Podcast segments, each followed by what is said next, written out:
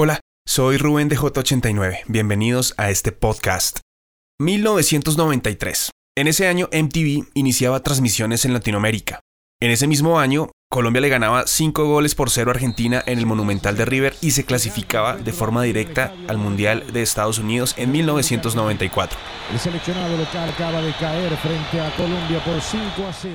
1993 también fue el año en el que el bloque de búsqueda de la Policía Nacional Colombiana localiza y da de baja al líder del cartel de Medellín, Pablo Emilio Escobar Gaviria. Perdió la vida la figura más buscada dentro de los delincuentes que practican eso que se llama narcotráfico, Pablo Escobar Gaviria. Y en ese mismo año, el 18 de noviembre de 1993, se graba uno de los mejores desconectados o unplugged de la cadena norteamericana MTV.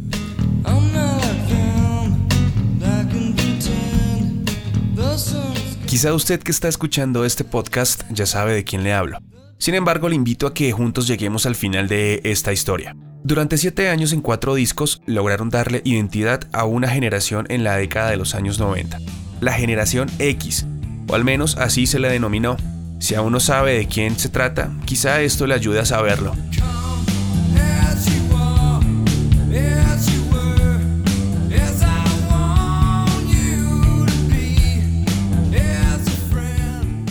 Kurt Cobain la voz que representa el grunge, esa música ruda con riffs de guitarras estridentes, con baterías airosas y con voces llenas de inconformidad y rebeldía, crean una nueva etapa en el rock de los años 90.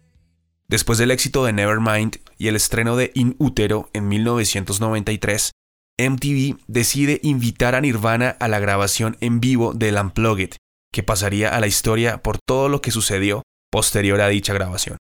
Para muchos amantes de la conspiración, el ambiente del lugar quería dar a entender que Kurt Cobain estaba vaticinando su muerte, que llegaría tan solo cinco meses después de la grabación de aquel desconectado.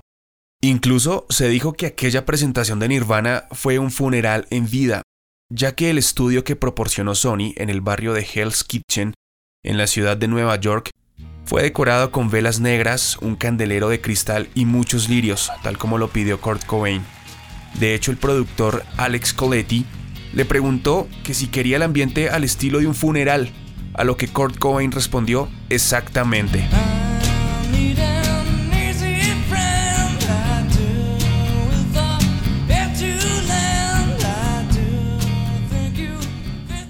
Una de las canciones más esperadas esa noche era la versión acústica de Smells Like Teen Spirit.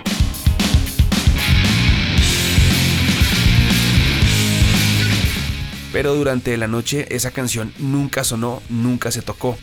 Por el contrario, se vio la gran calidad musical del trío de Seattle interpretando una de las mejores canciones del disco. Es un cover de la canción de David Bowie. Se llama The Man Who Sold the World. Incluso hay quienes pensaron que esta canción era de Nirvana, pero no, no es así.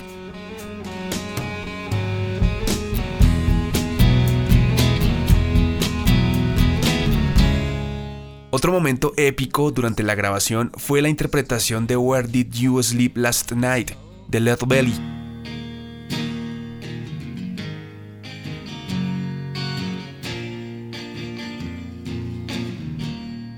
Ya que según los presentes en el estudio se le vio a Kurt muy bromista con el público y su banda. Sin embargo, justo al momento de entonar esta canción, el aspecto del cantante es diferente. Incluso este grito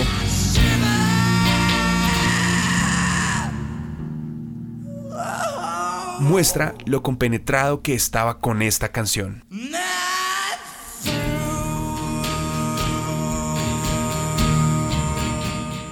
Cuando parecía que todo iba bien y su lucha con las drogas estaba en curso, cinco meses después es encontrado el cuerpo de Kurt Cobain sin vida en su casa en Seattle.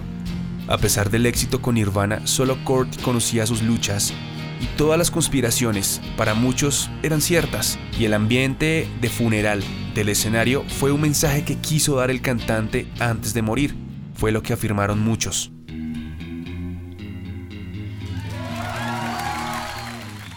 Casi un año después, MTV decide sacar el disco, convirtiéndose en el álbum póstumo del grupo, alcanzando el número uno en las listas, siendo el segundo álbum más vendido después del Nevermind.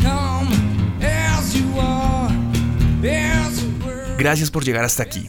No olvide compartir esta publicación y además de eso, si tiene alguna sugerencia o alguna recomendación o algún tema del que quiera que hablemos, escríbame, que con gusto estaremos investigando y desarrollándolo para que usted se sienta satisfecho. Y lo espero todos los domingos de 6 a 8 de la noche en mi programa Confort y Música para Volar. Soy Rubén Pineda.